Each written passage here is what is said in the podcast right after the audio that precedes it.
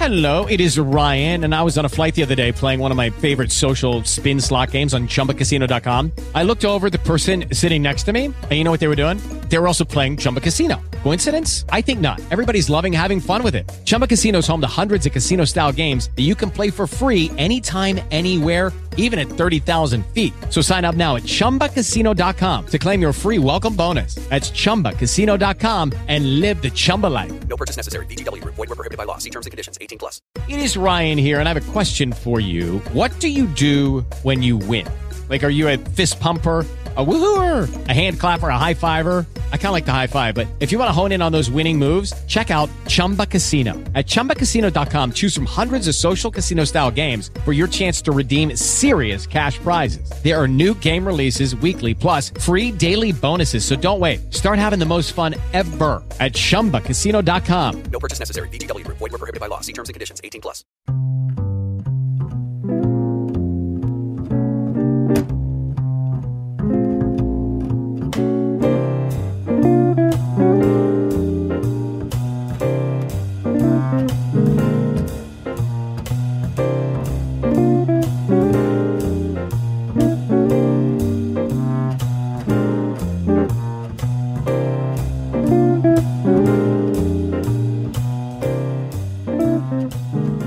Sie hören Kontrafunk, die Stimme der Vernunft. Ich bin Benjamin Golme und begrüße Sie ganz herzlich.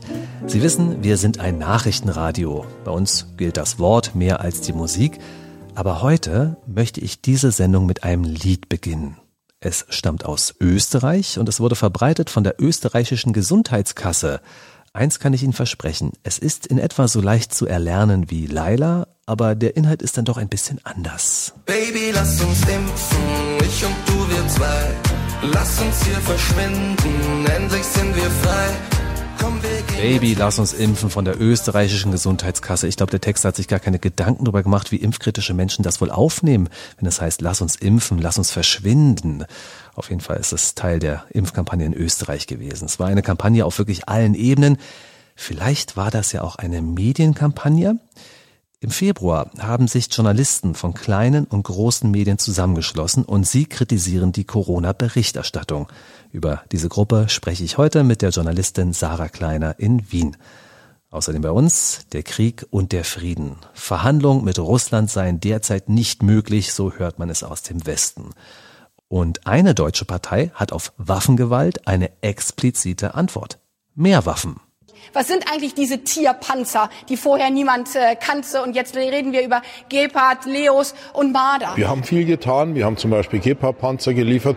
Wir haben die sogenannte Panzerhaubitze 2000 geliefert. Tausende Panzerfäuste, Flugabwehrraketen Stinger, Fliegerfäuste Strehler, im zweistelligen Millionenbereich Wir Munition. müssen aufhören, über einzelne Waffensysteme zu sprechen, sondern darüber, was die Ukraine selbst sagt, was sie brauchen. Bunkerfäuste, Maschinengewehre, Panzerabwehrrichtlinien, sechsstelliger Bereich Handgranaten, Sprengladung. Insbesondere stärker gepanzerte Truppentransporter äh, und Kampfpanzer. Beides hätten wir und beides sollten wir liefern. Was sind eigentlich diese Tierpanzer? Waffen in die Ukraine, das ist eine grüne Parteilinie geworden. Und genau das beleuchten heute gleich zwei Kommentatoren. Fürstin Gloria von Ton und Taxis meldet sich am Ton und Taxis Telefon. Sie wundert sich, warum die Klimaschützer eigentlich nichts gegen den Krieg unternehmen. Der Künstler und Wissenschaftsforscher Jan-David Zimmermann vermutet eine neue kriegerische Kaste, ausgerechnet bei ehemaligen Pazifisten. Und wir schalten nach Südamerika. Mit Alex Bauer geht es um den Wahlsieger Lula und mögliche Wahlfälschung. Das hören Sie heute bei Kontrafunk, die Stimme der Vernunft.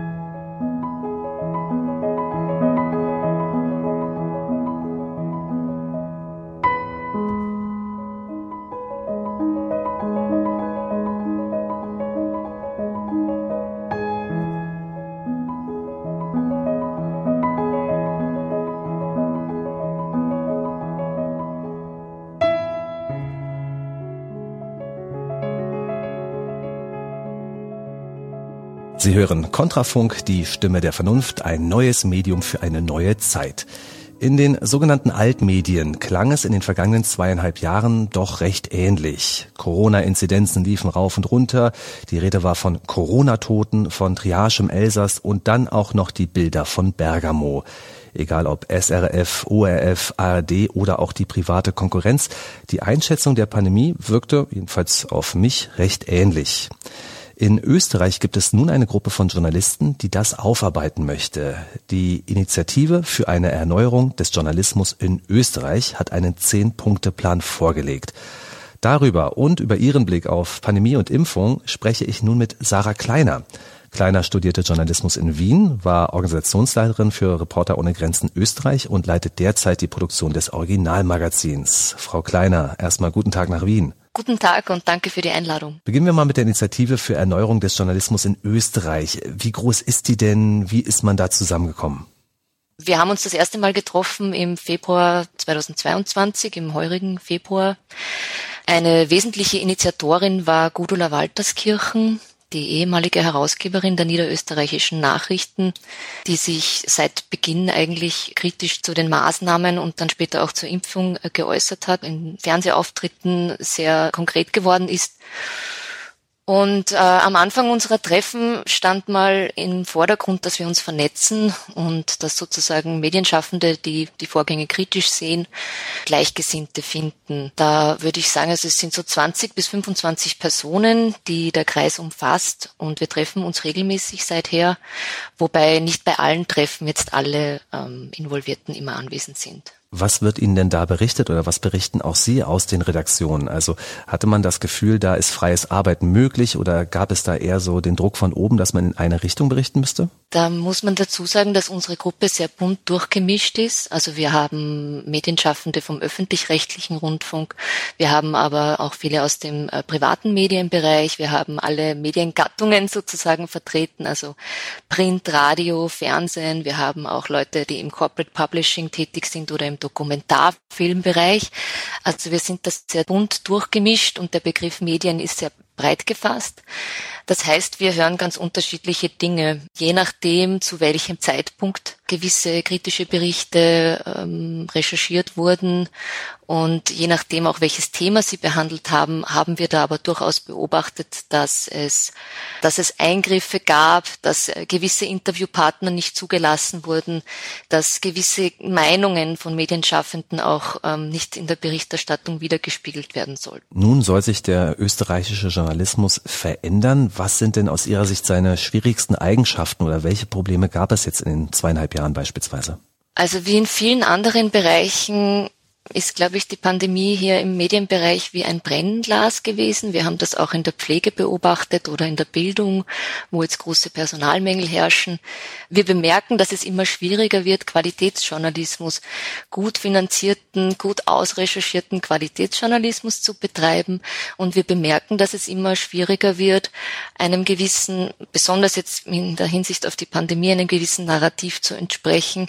Vor allem, wenn dann mit Begriffen wie ähm, Schwurbler, Verschwörungstheoretiker, Aluhut, Rechtsextremer um sich geworfen wurden. Also diese Begriffe wurden pauschal für eine sehr große kritische Bewegung verwendet. Und natürlich gibt es, und in Österreich waren es zu den äh, Hochzeiten, sage ich jetzt mal, äh, 50.000 Menschen auf der Straße jedes Wochenende. Natürlich gibt's da welche dabei, die sehr dubiose Meinungen vertreten. Oder natürlich wird man da, auch weil sich die FPÖ in Österreich sehr schnell diesen Protest für sich beansprucht hat, äh, natürlich findet man da auch Rechte und vielleicht bis zum gewissen Grad Rechtsextreme, aber das ist die Minderheit.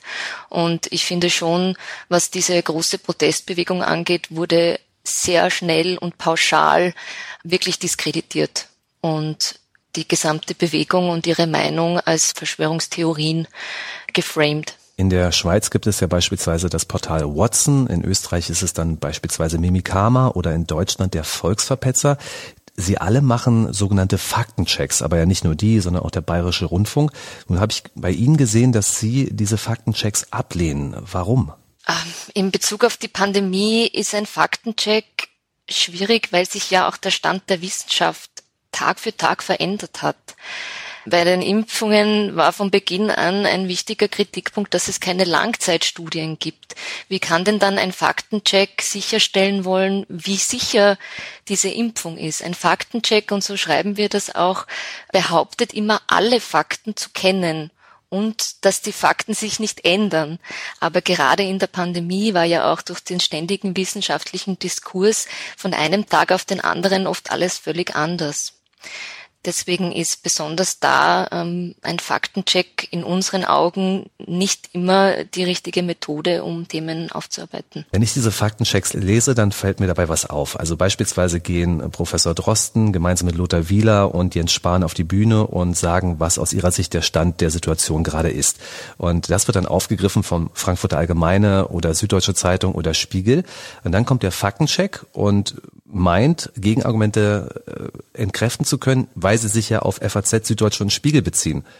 Aber dabei beziehen die sich ja auf die Regierung. Ich habe das Gefühl, dass das eigentlich eine Art Karussell der vermeintlichen Faktencheckerei ist.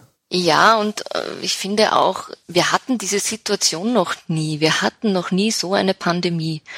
Und diese ganzen, die ganze Kritik bezieht sich ja darauf, wie, dies, wie diese Pandemie bekämpft wird.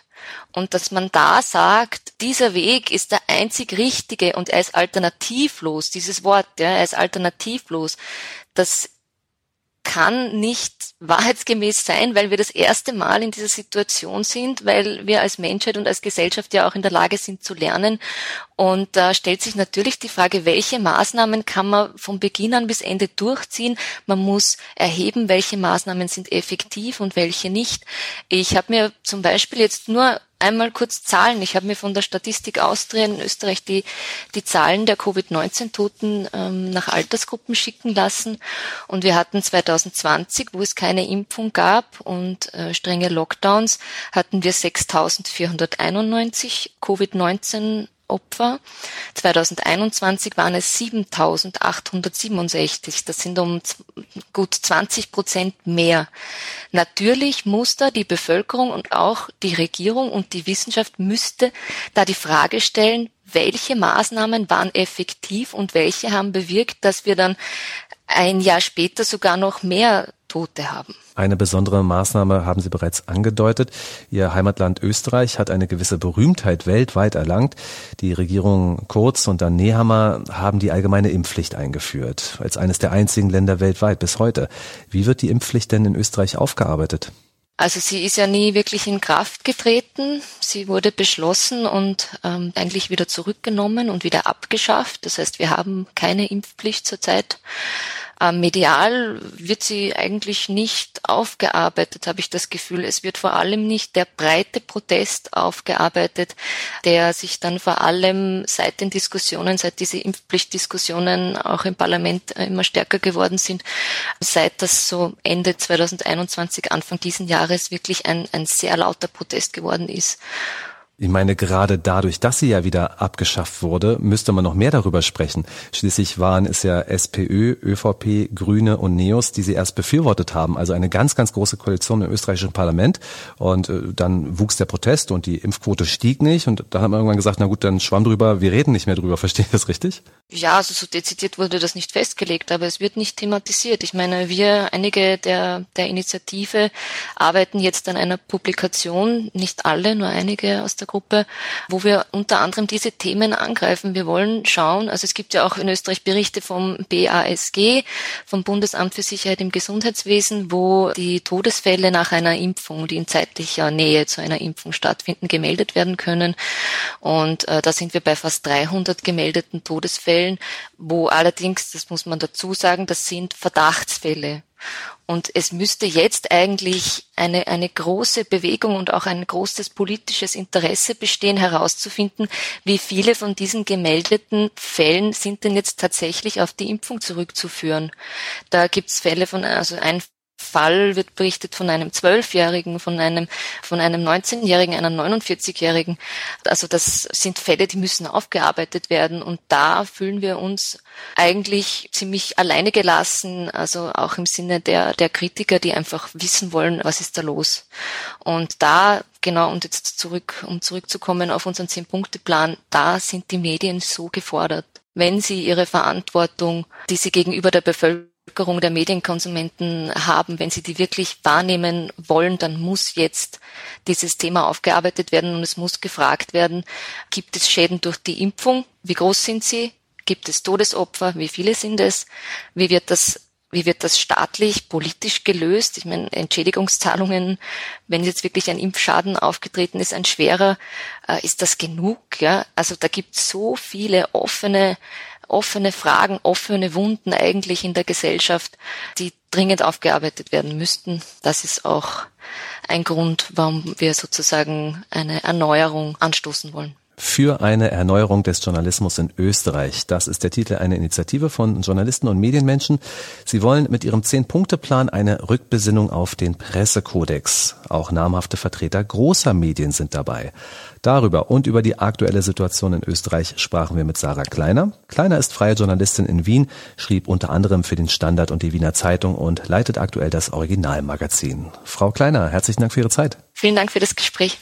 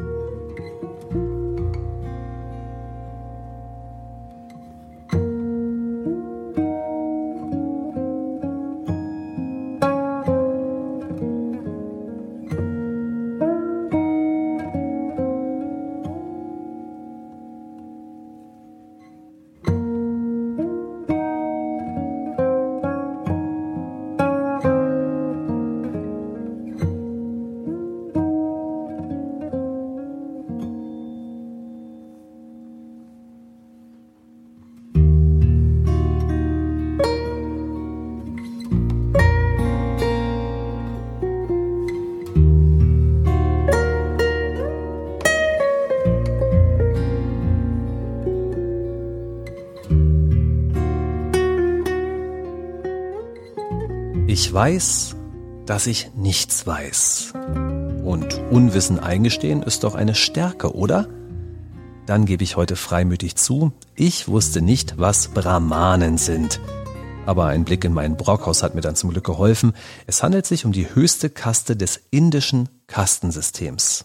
Im Hinduismus dürfen sie Lehrer sein. Mit diesem Vorwissen gehen wir jetzt direkt in den Kommentar von Jan David Zimmermann. Der Wissenschaftsforscher und Künstler hat moderne Brahmanen ausfindig gemacht. Sie sind unter uns, aber halten sich möglicherweise für etwas über uns. Der politikwissenschaftliche Militäranalyst Carlo Massala sagte in einem Interview mit der Taz vom 9. Oktober 2022, Zitat, ich will eine Bundeswehr, die woke im besten Sinne des Wortes ist, wehrhaft und bis an die Zähne bewaffnet. Ich will eine wehrhafte Demokratie und ich will auch eine Armee, die die Diversität dieser Gesellschaft widerspiegelt. Zitat Ende. Massala, der übrigens in der Vergangenheit Zivildiener war, reiht sich damit in eine beachtliche mediale Kriegsrhetorik ein. Die Kombination aus Wokeness, Diversität und Militarismus erscheint dabei auch als bemerkenswerter ideologischer Spagat, der erschreckenderweise ausgerechnet von tendenziell linken Progressiven kommt. Ein Milieu, das der französische Wirtschaftswissenschaftler Thomas Piketty ironisch und in Anlehnung an das indische Kastensystem als linke Brahmanen bezeichnet hat mit dem Begriff der Brahmanen verdeutlichte Piketty so die weitgehende Abgekoppeltheit dieses sozialen Milieus von den Problemen und Lebenswelten der Durchschnittsbevölkerung. Er zeichnete die problematische Entwicklung vor allem europäischer Parteien im linken und sozialdemokratischen Spektrum nach, die sich in den letzten Jahrzehnten von Arbeiterparteien zu reinen Akademikerparteien entwickelten Dass sich nun diese intellektuellen Bubble, vertreten in Politik auf Unis, in der Kunstwelt und in den Medien, während der Corona-Krise weitgehend am Rockzipfel der Macht aufhielt, dabei selbst auferlegte angebliche Kritikfähigkeit quasi über Nacht von Bord warf und sich durch politisch korrekte Ausgrenzung eines homogen imaginierten Feindbildes hervortat, passte, wenn man die ganze Thematik konsequent durchdenkt, leider ziemlich gut ins Bild. Da man sich selbst als gebildet und intellektuell wähnt, können Kritiker eines scientistischen Medizinbildes natürlich nur rechte Idioten, esoterische Spinner und Proleten sein.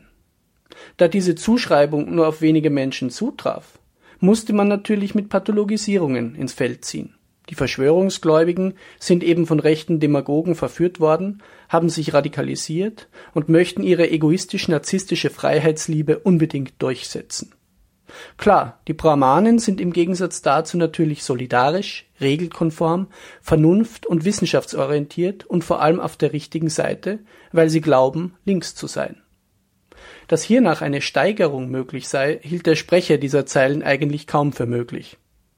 Perplex war ich daher endgültig, als eben jene, die sich ansonsten gegen Waffen und Waffenlobbyismus aussprachen und für den Abbau von Nationen und Grenzen plädierten, durch den Angriffskrieg auf die Ukraine all ihre Bedenken gegenüber Nationalismus, rassistischem Feindbilddenken, Kriegswirtschaft und Waffenlieferungen ad acta legten. Und wie schon bei Corona konnte man die Eskalation der ansonsten doch so sensiblen Brahmanen wieder an ihrer Sprache erkennen. Jene journalistisch-medialen Hardliner, die schon bei Corona die Meinungseinpeitscher für Lauterbach und Co. waren, gerieten nun mit Blick auf den kriegerischen Konflikt derart in Rage, dass man es nicht anders als mit dem Wort Kriegslüsternheit beschreiben kann. Sascha Lobo im Spiegel, Amin Naseh in der Zeit, Jan Böhmermann im ZDF und so weiter. Nur einen Tag nach dem Angriff auf die Ukraine schrieb etwa Nasei über Russland als einen Feind, den man intellektuell annehmen müsse. Sascha Lobo sprach vom deutschen Lumpenpazifismus auf Friedensdemos und der öffentlich-rechtliche Lauchbramane Böhmermann twitterte im April, auch Willy Brandt hätte schwere Waffen geliefert. Und so ging es munter weiter. Der grüne Abgeordnete Anton Hofreiter war regelrecht stolz, Munitions- und Waffentypen auswendig runterrattern zu können wie ein Schulbub, und überhaupt waren die Grünen völlig auf dem Kurs, dass mehr Waffen zum Ende des Krieges führen würden. Vom Wahlversprechen aus 2021, nämlich keine Waffen und Rüstungsgüter in Kriegsgebiete, war nichts mehr zu hören. Das ging schließlich den ganzen Sommer so weiter bis in den Herbst. Strack Zimmermann und Markus Lanz fielen etwa Anfang Juni wie Berserker über Ulrike Gero her, weil sie sich gegen Waffenlieferungen aussprach. Völlig jenseitig konnte man Ende September die Journalistin Liane Bednarz erleben, die folgendes mit Blick auf Russland twitterte. Zitat die Alternative wäre was? Unterwerfung? Never. Not me. Da sterbe ich lieber den Atomtod. Ich werde mich, wie gesagt, übrigens auch wahrscheinlich der Reserve der Bundeswehr anschließen. Nationale Territorialverteidigung. Es gibt da Schnellkurse. Zitat Ende. Und am 1. Oktober twitterte Karl Lauterbach, Zitat, mal ehrlich, was sollen denn jetzt Kniefälle vor Putin bringen? Wir sind im Krieg mit Putin und nicht seine Psychotherapeuten. Zitat Ende. Wer uns hier eine Kriegsstimmung schmackhaft machen will, sind offenbar ausgerechnet jene Menschen, die von Krieg, Waffen, Heer und dergleichen keinen Tau haben. 50-jährige Schreibmaschinen-Rambos mit Todessehnsucht, ehemalige Zivildienerpolitiker, ZDF-Clowns und alternde Journalisten, die wohl gar nicht mehr an die Front geschickt würden. Menschen, die ansonsten stets gegen Waffenlobbyismus und Rüstung agitierten. Zumeist ohne selbst je eine Waffe in der Hand gehalten zu haben. Die linken Brahmanen sind mit diesem irren Engagement jedenfalls ohne Zweifel auf ihrem intellektuellen und moralischen Tiefpunkt angekommen. Das war der Künstler und Wissenschaftsforscher Jan David Zimmermann. Das war unser Kommentar des Tages bei Kontrafunk, die Stimme der Vernunft.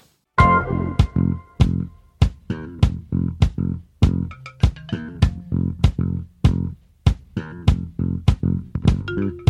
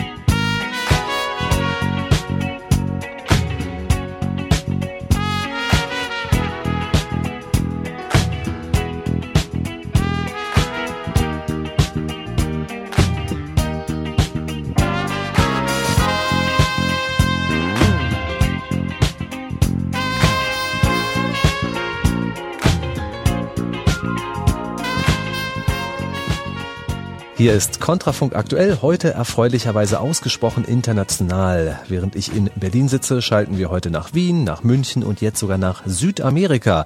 In Peru sitzt ein Schweizer Korrespondent und spricht mit uns über Brasilien. Na, das ist doch was, oder? Genaueres gibt es jetzt von ihm. Seit Jahrzehnten ist er in Südamerika unterwegs. Er arbeitet für die Weltwoche und er lebt dort. Es ist Alex Bauer. Hallo. Ja, ich grüße Sie ganz herzlich in Europa. Vor einigen Wochen hatten wir schon mal das Vergnügen. Thema ist natürlich die Wahl in Brasilien. Sie selber haben den Wahlkampf ja vor Ort äh, in Sao Paulo begleitet. Brasilien hat nun also gewählt. Neuer Präsident soll Luis Inácio Lula da Silva, kurz Lula werden. Ein Mann mit bewegter Geschichte. Äh, von 2003 bis 2011 war er bereits Präsident. Jetzt hat er die Wahl hauchdünn gewonnen. Was waren denn die wichtigsten Gründe für den Sieg? Lucky Land Casino asking people what's the weirdest place you've gotten lucky? Lucky? In line at the deli, I guess? Aha, in my dentist's office. More than once, actually. Do I have to say? Yes, you do. In the car before my kids' PTA meeting. Really? Yes. Excuse me, what's the weirdest place you've gotten lucky? I never win and tell. Well, there you have it. You can get lucky anywhere playing at LuckyLandSlots.com. Play for free right now. Are you feeling lucky? No purchase necessary. Void where prohibited by law. 18 plus. Terms and conditions apply. See website for details. Ja, also wir hatten ja in der zweiten Runde das eigentlich exakt dasselbe Bild wie schon im ersten Wahlgang. Der Nordosten, der hat äh, klar für Lula gestimmt und äh, die, ich glaube, es sind 14, also 13 Staaten im Nordosten in der ärmeren Gegend, die haben für Lula gestimmt und im Süden, also die, der industrialisierte, der modernere Teil von Brasilien, der hat, äh, das sind 14 Staaten, wenn ich mich nicht irre, also eine knappe Mehrheit, die haben klar für Bolsonaro gestimmt. Aber das Resultat im, im Norden war eben noch klarer. Das hat sich im zweiten Wahlgang eigentlich wiederholt und es war ein denkbar knappes Resultat. Es war, war da sicher auch ein gewisser Zufallsfaktor noch drin. Vor einigen Wochen haben wir ja vor dem ersten Wahlgang bereits miteinander gesprochen. Da haben Sie die Stimmung in Brasilien als entspannt und fröhlich beschrieben. Das scheint sich jetzt aber zumindest in Teilen des Landes geändert zu haben. Wir sehen Militär auf den Straßen, wir sehen äh, Demonstranten, die auch Autobahnen blockiert, blockieren. Wie ist die Lage aus Ihrer Sicht im Moment? Ich habe aber schon im ersten Wahlgang gesehen, dass hier etwas herbeigeschrieben wurde, herbeigesehnt wurde, äh, was einfach eine Gewalttätigkeit, die ich in Brasilien so nicht erlebt habe. Nun gab es diese Straßenblockaden und Bolsonaro hat übrigens gestern dazu aufgerufen oder diese Woche dazu aufgerufen, bitte diese Blockaden aufzuheben. Es ist also nicht so, dass er das unterstützen würde. Es kam zu diesen Blockaden. Aber ich meine, ja, in, Deutschland, in der Schweiz gibt es Klimablockaden. Auch Deutschland und die Schweiz oder Österreich, auch das sind äh, Demokratien. Und da sagt niemand, das sei undemokratisch. Und die Kritik an der Wahl ist eben nicht ganz unberechtigt. Das Wahlprozedere an sich ist, soweit ich das beurteilen kann, ist korrekt, vielleicht sogar vorbildlich.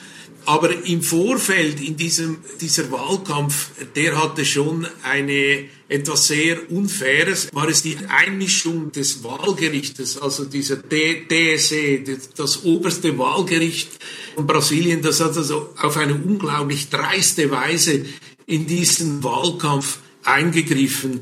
Und zwar hat es zum Beispiel Verbote gegeben, oder und zwar unter drakonischer Bußandrohung war es verboten, die jetzt eben aufgehobenen Vorstrafen von Lula zu erwähnen, ihn mit Korruption in Zusammenhang zu bringen, ihn mit den Diktatoren in Zusammenhang zu bringen, äh, in Kuba, Venezuela und Nicaragua, mit denen er immer fraternisiert hat, äh, von denen er sich jetzt distanziert. Das wurde alles verboten wurde zensiert.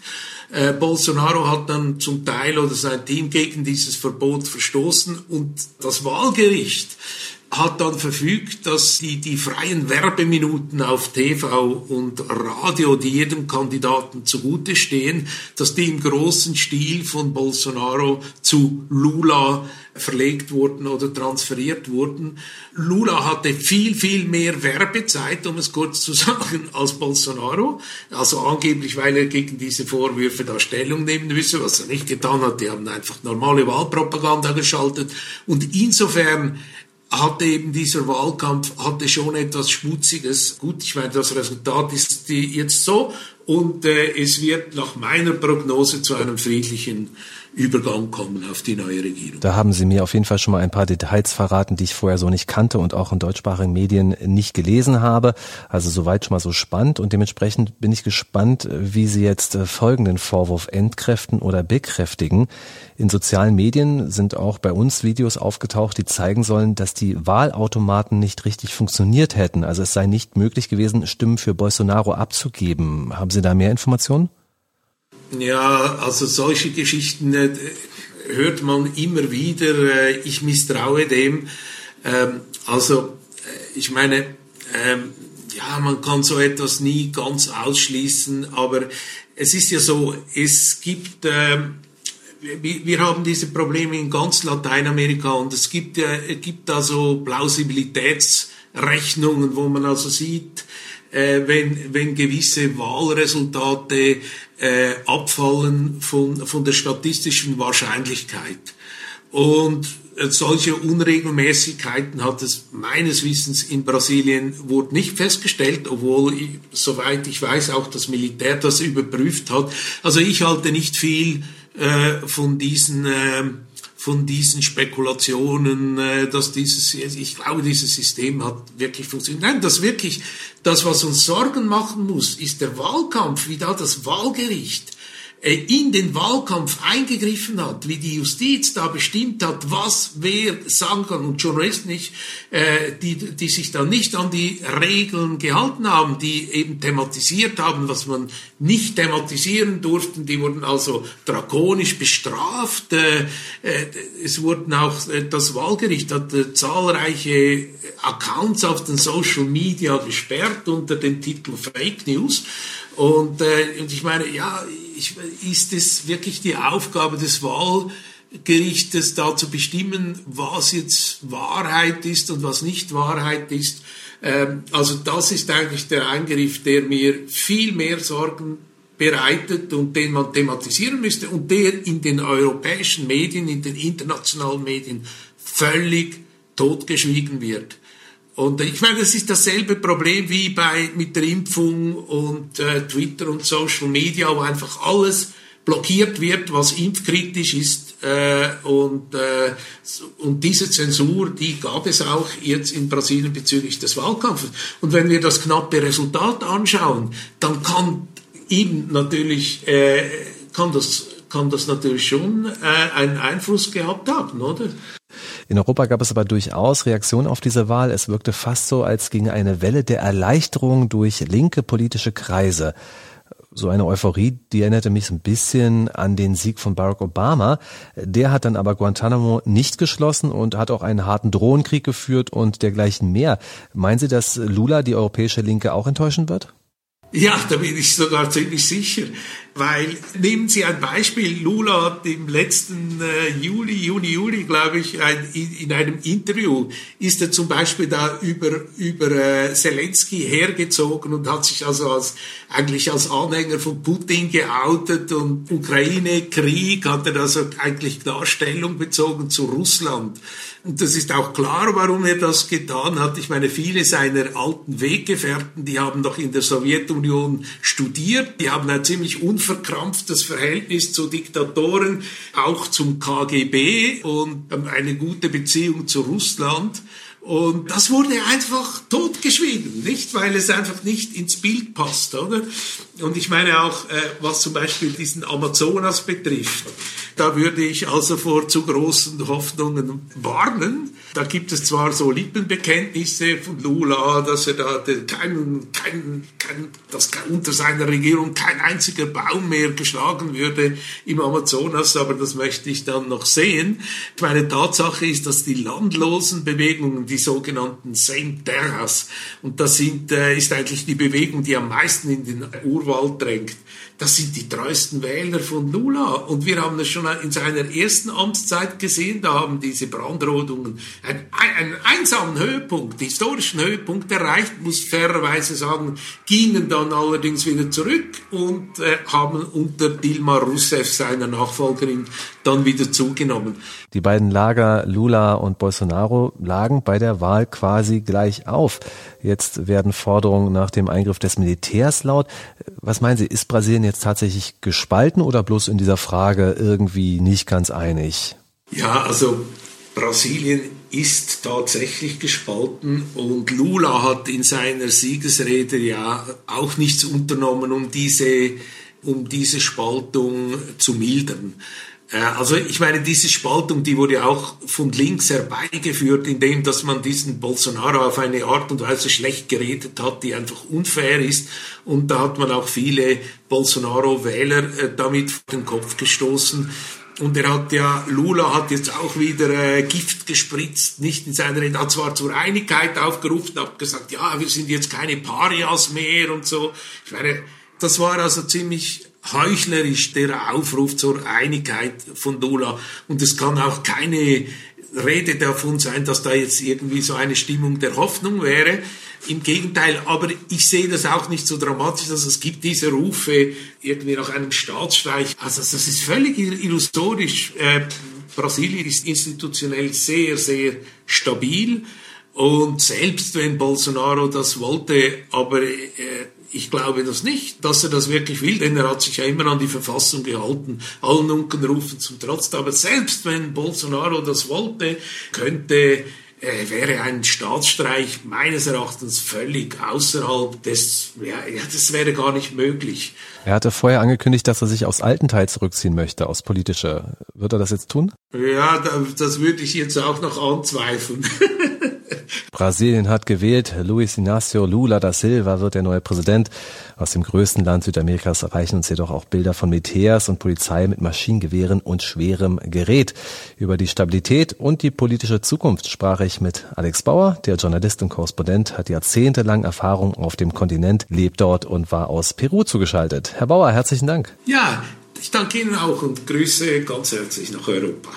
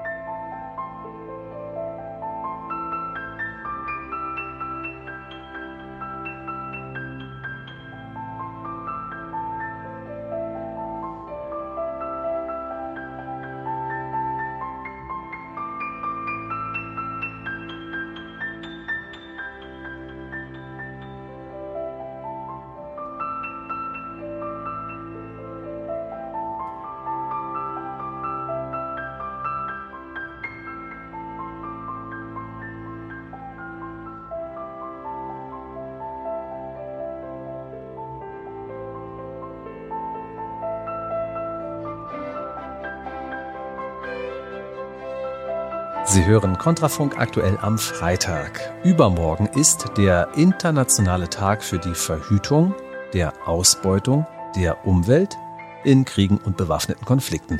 Das ist wahrhaftig ein etwas sperriger Titel und ich sag's mal so, Kriege zerstören die Umwelt. Punkt. Und darauf soll aufmerksam gemacht werden. Tatsächlich ist das genau das Thema, das Fürstin Gloria von Thorn und Taxis sich heute für Sie ausgesucht hat. Sie wundert sich über Klimaschützer in Kriegszeiten. Hier kommt die neue Ausgabe vom Ton- und Taxis Telefon. Meine lieben Freunde vom Kontrafunk. Mich wundert, dass Umweltschützer nicht Daueralarm schlagen, jetzt wo Methangas kubiktonnenweise die Atmosphäre vergiftet, wo die Explosionen der Bomben und die gezielte Zerstörung nicht nur alles in Schutt und Asche legen, sondern auch jegliche Bemühungen um den Klimaschutz der letzten Jahre zur Makulatur werden lassen. Das alles ist gar kein Thema. Oder habe ich da was übersehen? Wenn also menschengemachter Klimawandel die Welt so sehr bedroht, dass der Weltuntergang bevorsteht, denn so klingt es, wenn die jungen Aktivisten ihr Horrorszenario vortragen. Wieso wird dann die menschengemachte Katastrophe, die alle betrifft, weil es hier keine Gewinner geben kann, nicht wenigstens debattiert? Wo sind die Umweltschützer als Friedensstifter? wenn es darum geht, die Zerstörung eines ganzen Volkes aufzuhalten. Es sind ja nicht nur die Menschen, die umgebracht werden, sondern mit jeder Bombe werden wir, was Umweltzerstörung und Verschmutzung angeht, um Jahrzehnte zurückgeworfen. Wo sind also die Umweltschützer, wenn es um die Friedensbemühungen geht? Wird der Krieg überhaupt unter diesem Aspekt betrachtet? Warum spielt der Umweltaspekt des Krieges so gar keine Rolle? Wenn Methangas die Umwelt noch viel schlimmer zerstört, zersetzt, vergiftet wie CO2, warum gibt es keinen Angeklagten? Warum gibt es keine Berichte über den Fortgang dieser Umweltkatastrophe? So wie beim Erdbeben in Fukushima. Wochenlang wurde detailliert berichtet, so dass selbst die Kanzlerin in Panik versetzt unsere Nuklearanlagen abzuschalten befahl, obwohl wir gar kein Erdbebengebiet sind. Vielleicht gibt es gute und schlechte Umweltzerstörung. Eine, die billigend in Kauf genommen werden muss, die andere, gegen die mit Verboten und Strafen gekämpft werden muss? Ist es womöglich ähnlich wie während der Corona-Pandemie? als es auch Versammlungsverbote im Freien gab, aber eben nicht für alle. Es gab Demonstrationen, die trotz Ansteckungsgefahr erlaubt waren, und es gab Demonstrationen, bei der die Polizei die Menschen auseinandertreiben musste, die streng verboten waren. War das wohl mit dem Virus abgesprochen? Jeder gläubige Christ muss für den Frieden eintreten. Es gibt keinen gerechten Krieg. Gerechtigkeit gibt es erst im Himmel. Auf der Erde herrscht der Fürst der Erde. Und nur durch Gebet und Buße können wir den Gang der Welt zum Besseren wenden. Ich bitte darum jeden meiner Zuhörer beim Kontrafunk, zünden auch Sie eine Kerze an und beten Sie ein oder viele Ave für den Frieden. Alles Gute, eure Gloria. Amen. Fürstin Gloria von Ton und Taxis mit dem Ton und Taxis Telefon.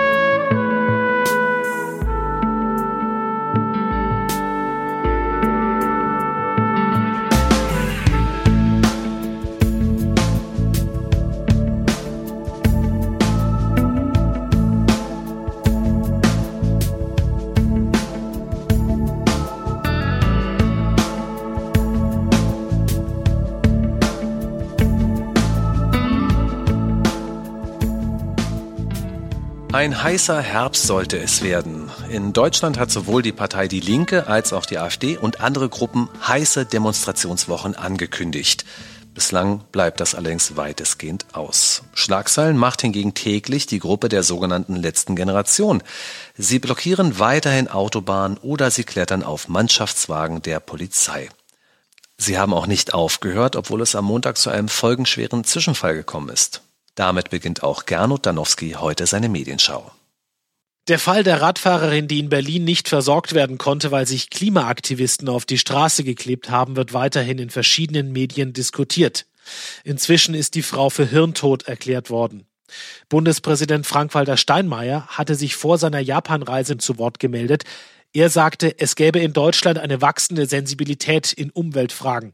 Die Überschreitungen des Gesetzes seien dabei aber nicht zielführend. Angesichts dieses zunehmenden Terrors mögen manchen die Worte Steinmeiers zu milde erscheinen, urteilt Mario Turnes auf Tichys Einblick. Für den SPD-Funktionär seien sie dennoch bemerkenswert. Bisher neigte er in Debatten eher dazu, sich auf die Seite von linken Aktivisten zu stellen. So unterstützte er in Chemnitz ein Konzert gegen rechts, bei dem eine Band auftrat, die unter anderem zur Gewalt gegen Polizisten aufrief. Es sind die Geister, die Steinmeier gerufen hat, die jetzt davon Gebrauch machen, dass Gesinnung über Gesetz gestellt wird, meint Mario Turnes. Wie in einer einzigen Überschrift die Sache übrigens gleich einen ganz anderen Dreh bekommen kann, zeigt die deutsche Presseagentur. Sie greift zwar im Text Steinmeiers Kritik an den Klimaaktivisten auf, allerdings wählt sie eine völlig andere Überschrift. Dort heißt es, Steinmeier fordert entschiedenen Kampf gegen den Klimawandel. Einen Wandel soll es jetzt auch bei den öffentlich-rechtlichen Rundfunkanstalten geben. Das hat ARD-Chef Tom Buro angekündigt. Und das ist ja nun wirklich lange ersehnt und erwartet worden. Die Rufe von Kritikern wurden lauter und haben jetzt anscheinend auch die Chefs der öffentlich-rechtlichen erreicht. Denn laut der Frankfurter Allgemeinen Zeitung sagte Buro anlässlich der 100-Jahr-Feier des Hamburger Überseeklubs, Zitat, wir brauchen einen runden Tisch in Deutschland, der die großen grundsätzlichen Fragen beantwortet und befriedet für eine lange Zeit. Wir brauchen einen Generationenvertrag für den öffentlich-rechtlichen Rundfunk. Das muss das Ziel sein. Zitat Ende. Diese Worte lassen aufhorchen, haben doch viele Beitragszahler immer weniger das Gefühl, an einem runden Tisch zu sitzen oder gar das Programm bestimmen zu können. Zu Buros Worten gab es zahlreiche Kommentare aus unterschiedlichen politischen Richtungen. Bundesfinanzminister Christian Lindner zum Beispiel schrieb auf Twitter, Zitat, volle Zustimmung, Tom Buro. Keine Tabus und keine Denkverbote bei der Reform der öffentlich-rechtlichen. Mit schlanken Strukturen, einem Fokus auf den Kernauftrag und fairem Wettbewerb mit dem Privaten kann die Legitimation der öffentlich-rechtlichen wieder gestärkt werden. Los geht's. So Christian Lindner auf Twitter. Auch der medienpolitische Sprecher der AfD im Berliner Abgeordnetenhaus, Ronald Gläser, äußerte sich zur Rede des ARD-Chefs, Zitat, Tom Buro ist vermutlich der einzige namhafte Rundfunkbürokrat, der die Augen nicht davor verschließt, dass das Zeitalter der GEZ-Dinosaurier zu Ende geht. Er möchte retten, was zu retten ist. Zitat Ende. Also, bei diesen Reformen müssen die öffentlich-rechtlichen wahrscheinlich schon ziemlich tapfer sein. Einer musste allerdings in letzter Zeit auch ganz tapfer sein, als er nämlich neulich vor die Mikros getreten ist. Gesundheitsminister Karl Lauterbach. Sie haben das mitbekommen. Der musste nämlich zugeben, Kindertagesstätten waren keine Pandemietreiber. Das kam bei einer Studie heraus, die Lauterbach gestern kleinlaut vorgestellt hat. Einige werden denken, jetzt gibt es also doch zu Respekt. Aber die Autorin Susanne Gaschke hat in einem Kommentar der Neuen Züricher Zeitung allerdings nicht die Absicht, nachsichtig mit Lauterbach zu sein. Sie titelt nämlich Karl Lauterbach darf man gar nichts verzeihen. Und das begründet sie mit der Haltung, die Lauterbach an den Tag legt. Ich zitiere weiter. Als eine Journalistin der Zeitung Welt ihn bei der Pressekonferenz zur Kita-Studie fragte, ob er denn seinen Irrtum in dieser Angelegenheit bedauere, antwortete er kühl, ich halte nichts von Schuldzuweisungen. Man muss immer den guten Künsten und der Wissenschaft folgen und das, was neu ist, nutzen, um nach vorn zu gehen. So Karl Lauterbach. Kein Wort des Bedauerns, kein Wort des Mitgefühls, kein Versprechen, in Zukunft etwas vorsichtiger zu sein, wenn man den guten Künsten und der Wissenschaft folgt, die man gerade für richtig hält. Karl Lauterbach hätte die Chance gehabt, eine vernünftige Diskussion darüber zu beginnen, wie tiefgreifend die Corona-Politik die deutsche Gesellschaft verändert hat, welche Irrtümer es gab, welche Fehler gemacht wurden, wo man sich verrannt hatte. Er hat diese Chance nicht ergriffen. Es ging ihm, auch angesichts eines haarsträubenden Befundes, nur um sich selbst. Nichts zu korrigieren, diesem Minister darf man gar nichts verzeihen. Soweit die Neue Züricher Zeitung. Und auf dem Blog für Science und Politik TKP schreibt Autor Thomas Eusmüller zum gleichen Thema. Zitat, Lauterbach setzt zum Corona-Revisionismus an. Mit stoischer Ruhe führte Lauterbach seine scheinbar neuen Erkenntnisse aus. Kein Wort darüber, dass seine Kritiker dasselbe jahrelang vorgetragen haben. Man darf durchaus annehmen, dass dies nicht der letzte Irrtum war, der nun mit einem Mal weggewischt werden soll. Die herrschende Klasse bereitet den Corona-Revisionismus vor. Zitat Ende. Eusmüller zitiert auch die Kollegin von Christian Drosten, Isabella Eckerle, die sich ähnlich wie Lauterbach windet. Zitat, man habe ohne Daten Entscheidungen treffen müssen, jetzt manche Entscheider zu beschuldigen, sei nicht angebracht. Eusmüller schreibt dazu weiter, der Corona-Revisionismus soll die letzten drei Jahre normalisieren. Nichts Relevantes sei passiert und keiner wäre dafür verantwortlich zu machen. Wissenschaftliche Tatsachen rund um Maske, Spritze, Lockdowns sind seit Jahren bekannt. Sie wurde allerdings bekämpft und diffamiert. Jetzt versucht man so zu tun, als hätte man diese Tatsachen erst entdeckt. Wie beim Geschichtsrevisionismus üblich, ist diese Strategie eng mit einem politischen Ziel verknüpft. Die Corona-Politik soll vergessen werden, niemand soll dafür zur Verantwortung gezogen werden. Man will weitermachen, als wäre nichts geschehen. So Eusmüller auf TKP. Das war die Kontrafunk Medienschau mit Gernot Danowski.